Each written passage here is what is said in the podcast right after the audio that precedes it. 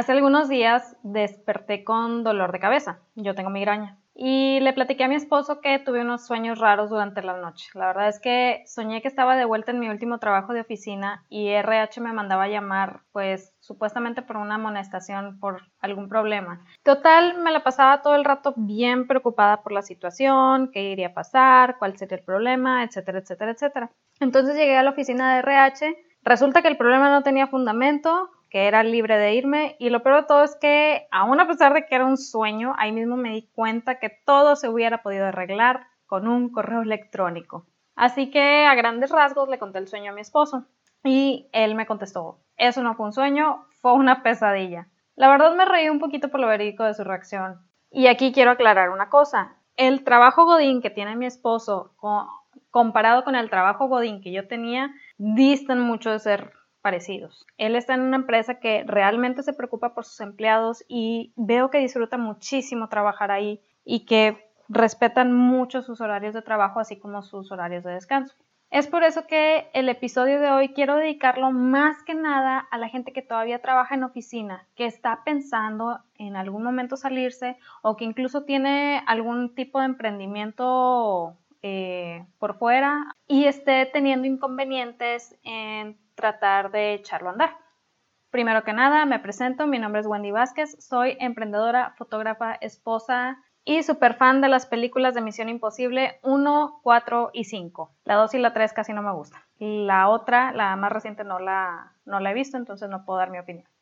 Pero bueno, el día de hoy quería platicar un poquito más acerca de ciertas situaciones en nuestra vida godines que, o ciertos pensamientos más bien en nuestra vida godines que de una manera u otra están deteniendo un poquito nuestro emprendimiento. Quiero aclarar, esto no implica que tu vida Godines eh, esté mal o que debas dejar de tu, eh, tu, trabajo Godines para poder emprender. No, para nada. Sin embargo, tenemos que entender que ser Godines o trabajar en una oficina más bien o en un trabajo regular de 9 a 5 implica cierta mentalidad. Y cuando uno trata de emprender, tenemos que cambiarnos la cachucha, por decirlo de alguna manera. Incluso cuando ya emprendimos, ya tenemos una empresa establecida, también hay que cambiarse la cachucha de emprendedor administrador. Realmente tenemos que entender que hay diferentes posturas que tenemos que estar tomando de acuerdo al momento que estamos viviendo en nuestros emprendimientos o en nuestros negocios o en nuestros proyectos. Si no estamos conscientes de esos cambios de mentalidad, el estar pensando de una manera cuando tienes que estar actuando de otra genera un poquito más de problemas. Por ejemplo, se ha visto mucho que cuando ya tienes tu negocio establecido, hay gente que sigue pensando como emprendedor, tomando riesgos muy grandes y demás. Y si bien puede ayudar un poquito, a la larga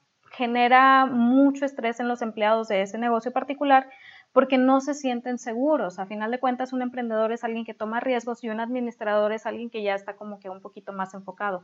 Entonces, sí tenemos que estar conscientes de tener la mentalidad correcta para lograr el proyecto que deseamos. Por eso quisiera hablar acerca de cuatro pensamientos godines que están afectando nuestros emprendimientos. Sigo diciendo, no es que uno sea mejor que otro, simplemente tenemos que entender que son diferentes maneras de pensar. El primer pensamiento es escalar todas las situaciones con tu jefe. Cuando uno es empleado eh, y tienes un buen jefe, la verdad es que, bueno, no sé si les ha pasado, que lo empiezas a copiar en los correos y demás, pues para mantenerlo al tanto de todas las situaciones y porque te sientes respaldado de lo que vayas a hacer en tu trabajo. Y si no tienes la suerte de tener un buen jefe, si tu jefe pues tiene muchas áreas de oportunidad, obviamente todavía con más ahínco lo copias en todos los correos y le avisas de todo, porque sabes que en algún momento vas a tener que presentar evidencias que respalden lo que, lo que estás diciendo o, lo que sí hiciste que a lo mejor piensan que no hiciste.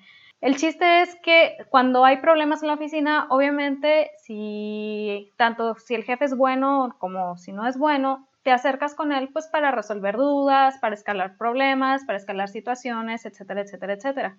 Eso es completamente normal en las oficinas y está bien, la verdad es algo muy, muy bueno. Sin embargo, cuando estás emprendiendo, no hay un jefe eh, pues, con quien escalar las cosas.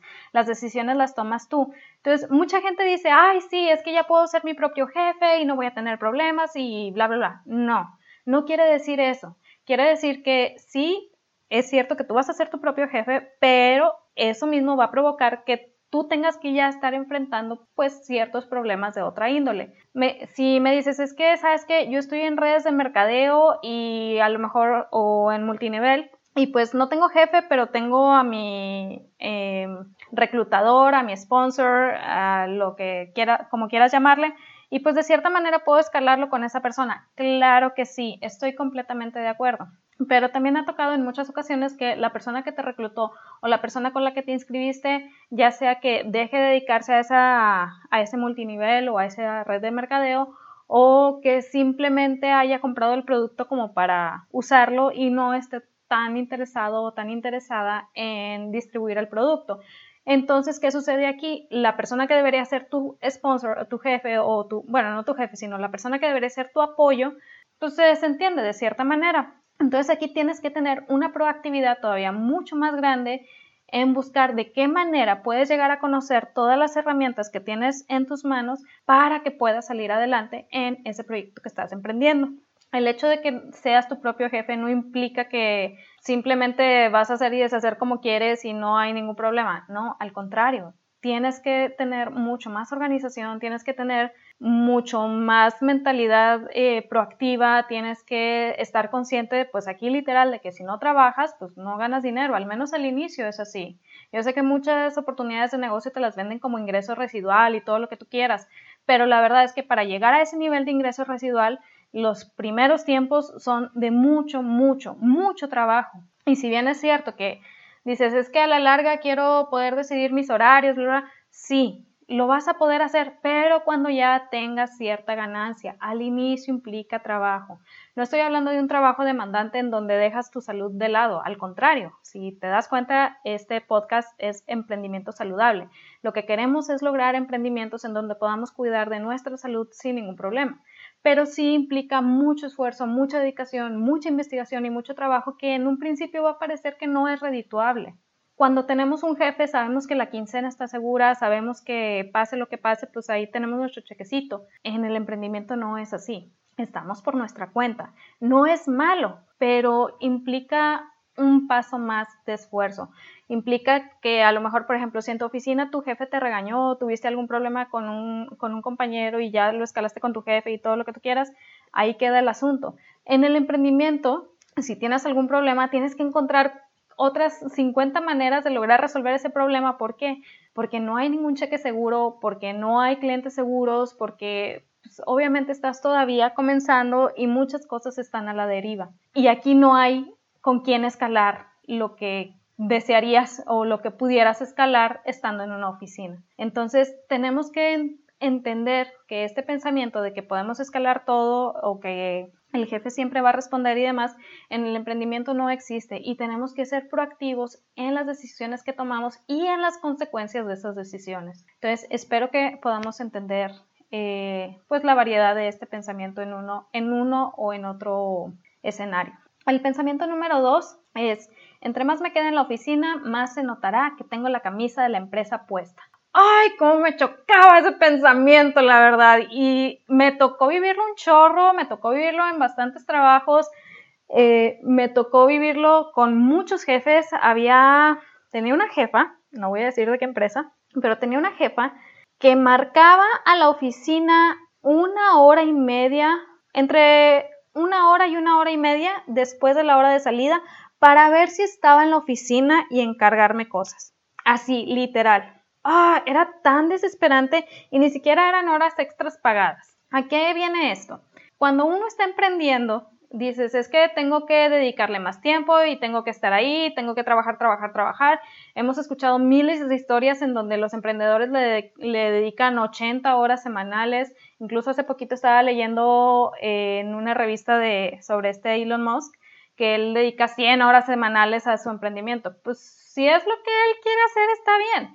Pero eso no implica, uno, que sea bueno, dos, que sea saludable, o tres, que te vaya a generar más cosas. Cada quien tiene su modelo de trabajo y francamente, si eso es algo que está afectando tu salud, no lo hagas. Aquí, cuando tú estás emprendiendo, tienes que entender que más que trabajar por horarios, estás trabajando por objetivos. A lo mejor al cliente sí le cobras por horarios y está súper bien, pero tú tienes que estar trabajando por objetivos, tienes que alcanzar esos objetivos y entregar lo necesario al cliente, pues para que tú puedas continuar. ¿Realmente estás cumpliendo lo que estás prometiendo? Y al cumplirlo, está afectando tu salud, está afectando tu manera de relacionarte con tu familia, está afectando tu manera de, relacionarte con tus hijos, porque si lo está haciendo en un inicio es muy probable que pasen los años y continúe sucediendo, si tú no le pones un alto desde que comienzas. Hace poquito estaba escuchando la historia de una persona, una emprendedora, que mencionaba pues la importancia de cuidar su salud durante su trabajo, su emprendimiento, etcétera, etcétera. Y nos platicaba que ella, cuando recién comenzó, le dedicaba 15 horas diarias a su, emprendimiento. Se perdió miles de festivales de sus hijas, eh, hasta de repente se le olvidaba que tenían eh, vacaciones planeadas y demás. Sí alcanzó sus metas, pero ese emprendimiento casi le genera un divorcio y la ruptura de su familia. Entonces tuvo que poner un alto, tuvo que dar un paso hacia atrás, tuvo que darse cuenta de muchas cosas que estaban sucediendo para poder entender que lo que ella quería en su emprendimiento es pasar tiempo con su familia, entonces no lo estaba logrando, tenía que ver de qué otra manera podía hacerlo. Entonces es muy importante darnos cuenta que no es tanto el tiempo, sino tus objetivos, tus entregables y tus ganancias. ¿A qué me refiero con esto? Tim Ferriss menciona en su libro La semana laboral de cuatro horas, dice, hay gente que va a llegar y te va a presumir que gana 100 mil dólares mensuales, pero está trabajando 10, 15 horas diarias de lunes a sábado y los domingos todavía le dedica otras 6 horas. Y hay gente que va a llegar y te va a decir, no, pues yo gano 50 mil dólares, eh, pero nada más le dedico 4 horas a la semana o nada más le dedico 8 horas a la semana. Dice, realmente lo que, lo que nos han enseñado es que el que gana 100 mil es mejor que el que gana 50 mil, pero lo que debemos entender es que la hora del que gana 50 mil es mucho más valiosa del que gana 100 mil.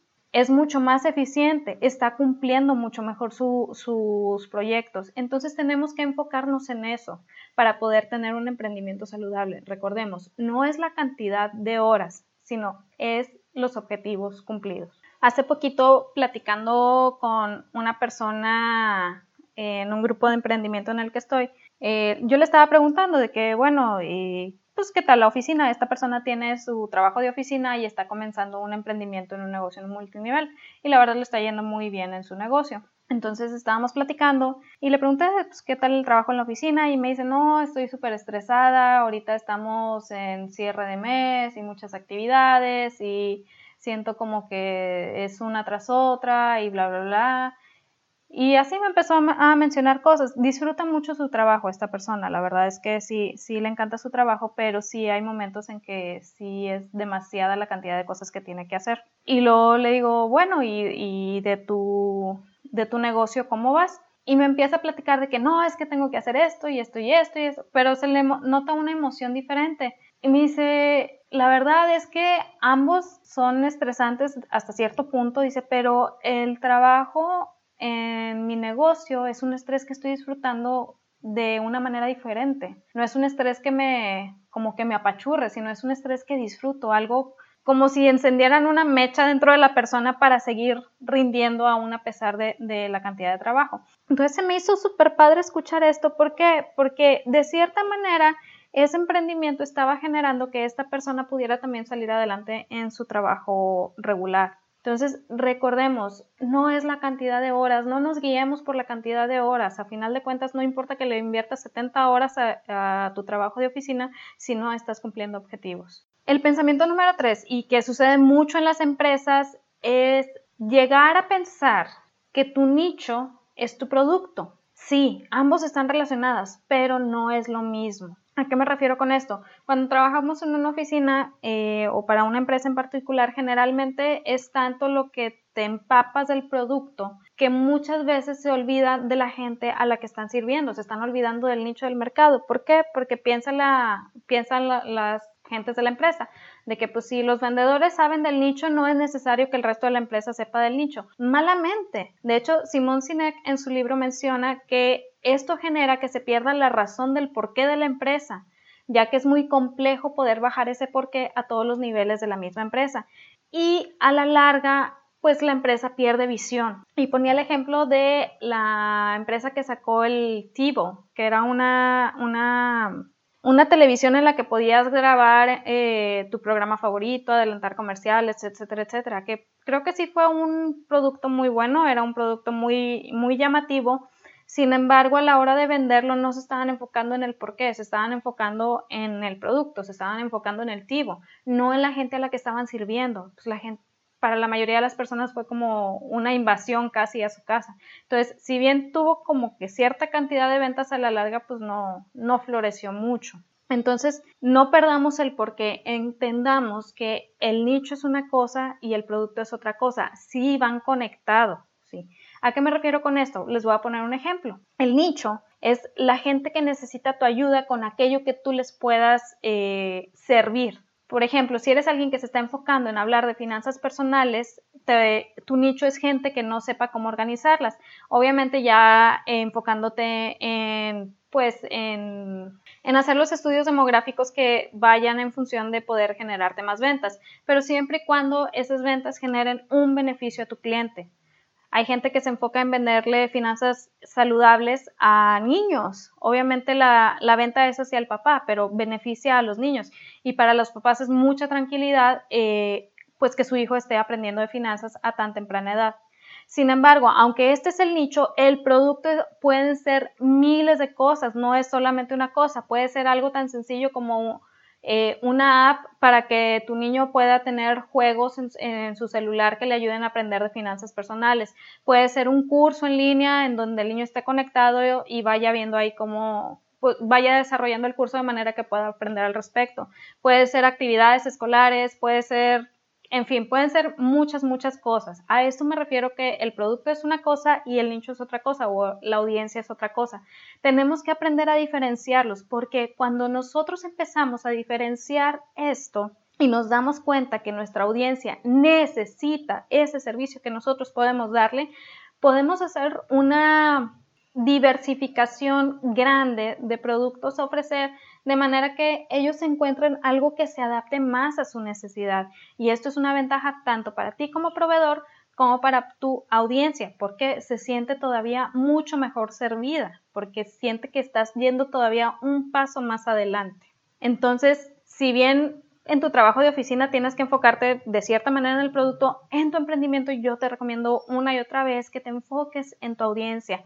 Escucha tu audiencia, investiga tu audiencia. Es muy importante la parte de investigación y no me estoy refiriendo a investigación de si es hombre, si es mujer, de 18 a 20 años, de no sé cuántos. No, investiga, por ejemplo, si estás enfocado en, en alguien a quien le gusta el café, y ya tienes definido pues que estás enfocado en hombres que trabajan en oficina, eh, que tienen 30 años, que así, así, así. Ok, ahora busca grupos de café, busca toda la información que puedas sobre el café y ve de qué manera reciben ellos esa información, esos servicios y cuál es su respuesta a esa experiencia. Aprende a leer entre líneas.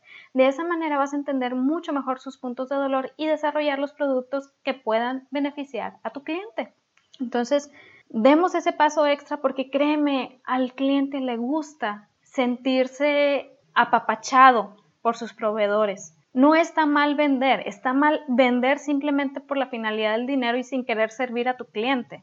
Pero cuando un cliente se siente entendido, va a generar que también se sienta apapachado y va a regresar. Y esto pues obviamente es muy bueno para tu emprendimiento. Entonces, demos ese paso adelante. Vale muchísimo la pena, créeme. Por último, el pensamiento número cuatro es no invertir en educación adicional o solo la educación que la empresa eh, te dice. Esto es un peligro muy, muy grande y lo viví mucho también cuando yo trabajaba en oficina.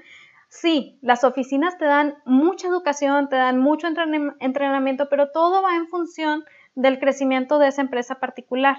Que la verdad está súper bien eso. Malo sería que no te dieran ningún tipo de entrenamiento. Sin embargo, al enfocarse en un entrenamiento que nada más vaya en función del crecimiento de esa empresa, pues tú te quedas un poquito de lado en el hecho de lo que pudieras aportar para tus clientes particulares. En este caso, sí es necesario hacer inversión. Y aquí te quiero aclarar, hay dos tipos de inversión, una de tiempo y una de dinero.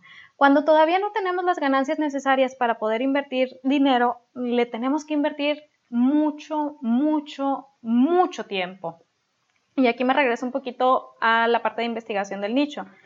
Hace tiempo estaba revisando la posibilidad de adquirir un curso que la verdad me llama muchísimo la atención, pero está fuera de mi presupuesto en estos momentos. Entonces dije, bueno, hago un plan de ahorros para poder adquirirlo el siguiente año. Es un curso que solamente abren una vez al año. Entonces ya me, puse a hacer el plan de ahorros y demás. Y cuando esta persona estaba platicando sobre sus inicios, me llamó mucho la atención porque decía que eh, invirtió más de 400 horas a la investigación de su nicho, a la investigación de su audiencia, a la investigación de los puntos de dolor que quería resolver para su audiencia.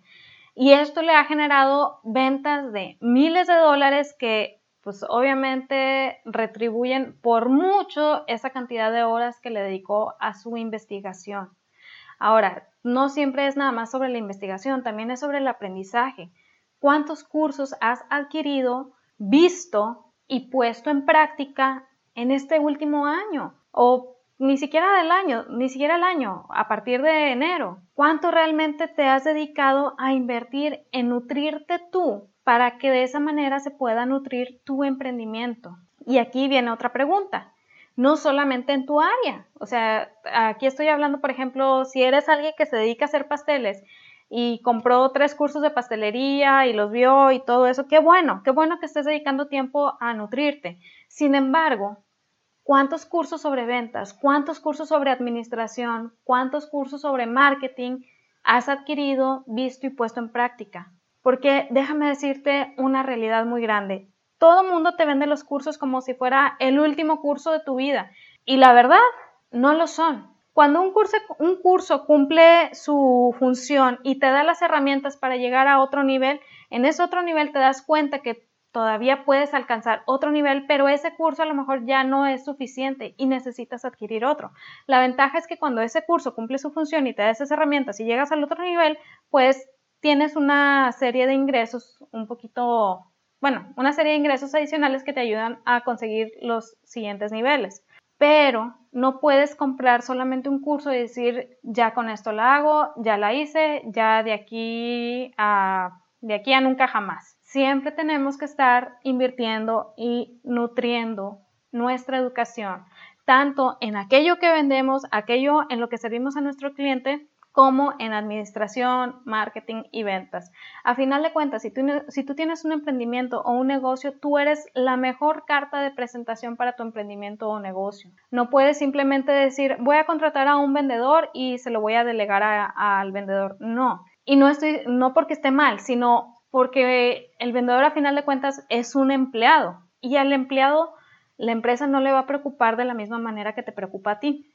Para esto me remito a una historia que, que nos contó una mentora de fotografía. Ella menciona que es súper introvertida. Me sentí yo identificada luego, luego. Yo también soy muy, muy introvertida. De hecho, para mí este podcast es, ah, bueno, no es, ha sido un reto es un reto y va a seguir siendo un reto durante mucho tiempo en el aspecto de, de, pues ponerme ahora sí que en el aparador. ¿Por qué? Porque yo soy una persona introvertida, disfruto mucho ser introvertida. Entonces, esta persona mencionaba, esta fotógrafa mencionaba que contrató a una vendedora porque decía, yo no quiero estar lidiando con la parte de estar convenciendo al cliente, que flojera, bla, bla, bla. Esto fue en sus inicios de su, de su negocio. Pasa el tiempo y resulta que en una ocasión fue a una feria, eh, como una de esas eh, expos que hay, en donde tienes un montón de proveedores y pues todo el mundo te está ofreciendo los servicios y demás. Pero en esa ocasión su vendedora no pudo ir. Entonces dice que ella como que estaba toda friqueada y se quedaba parada en su stand y no sabía qué decir, no sabía cómo hablar, no sabía cómo dirigirse a la gente y solamente estaba ahí viendo y sonriendo y porque aún a pesar de que era la dueña del negocio no se había dado la tarea de poder de empezar a nutrirse en la parte de venta y marketing de su propio negocio. Entonces ahí es donde se dio cuenta que si bien puedes contratar vendedores y es una ventaja, a la larga tú eres tu primera carta de presentación y tú tienes que saber cómo venderlo y cómo ofrecerlo. Y si tú, que eres el dueño del negocio, eh, el, el dueño de tu emprendimiento, dudas a la hora de ofrecer tus productos, pues obviamente tu cliente no va a confiar en ti. Acordémonos que gran parte de lo que decimos es más a través de nuestro lenguaje corporal que a través de nuestras palabras. Entonces, tenemos que tener seguridad y para eso tenemos que seguirnos nutriendo en la parte de ventas, en la parte de administración y en la parte de marketing. Pero bueno, en resumen, estos cuatro pensamientos, el primer pensamiento sería escalar todas las situaciones con tu jefe. En el mundo emprendedor, pues no hay un jefe con el cual escalar situaciones. El pensamiento número dos que te afecta es entre más me quede en la oficina, más se notará que tengo la camisa de la empresa puesta. En el mundo emprendedor no es necesario que alguien vea que te estás quedando tanto tiempo en la oficina. Lo que se tiene que ver son resultados y objetivos cumplidos. El pensamiento número tres es pensar que tu nicho es tu producto. Aunque estén relacionados, no es lo mismo y tenemos que entenderlo para poder ofrecer un mejor servicio a nuestro cliente ideal y nosotros tener un poquito más de reditabilidad. Y pensamiento número cuatro, no invertir en educación adicional o solo la que la empresa te dice que debes de tener. Recordemos, no con esto quiero decir que una cosa sea mejor que otra, simplemente quiero hacer hincapié que es necesario tener diferentes cachuchas en cada uno de estos aspectos. O sea, en el aspecto de oficina, pues obviamente tenemos que trabajar con todos y traer bien puesta la camisa de la oficina y demás, pero también en el aspecto de emprendimiento tenemos que entender que algunos de estos pensamientos de oficina nos atrasan un poquito en nuestro emprendimiento y ver de qué manera podemos, pues como dejarlos de lado en, en nuestro proyecto para poder nosotros salir adelante. Si tienes algún otro pensamiento que quisieras agregar, puedes escribirme a wendy.vázquez.com. También estoy en redes sociales, en Instagram y en Facebook, como Días Esenciales. Recuerda, si quieres comenzar tu audiencia y ver de qué manera les puedes dar un mejor servicio, te recomiendo que descargues el PDF que preparé para ti. Está en díasesenciales.com slash conoce tu audiencia. Como quiera, te voy a dejar el link aquí más abajo para que lo puedas descargar. También puedes unirte a mi grupo en Facebook, Emprendimiento Saludable, en donde vamos buscando cada día más conocer a nuestro cliente ideal y de esta manera poder darle un mejor servicio. Te deseo lo mejor para esta semana, que logres todos tus objetivos, que cumplas todas tus metas. Recuerda, si quieres escuchar más capítulos de este podcast, no olvides suscribirte. Estoy en Spotify y estoy en Google Podcast. Y nos vemos la siguiente semana. Bye.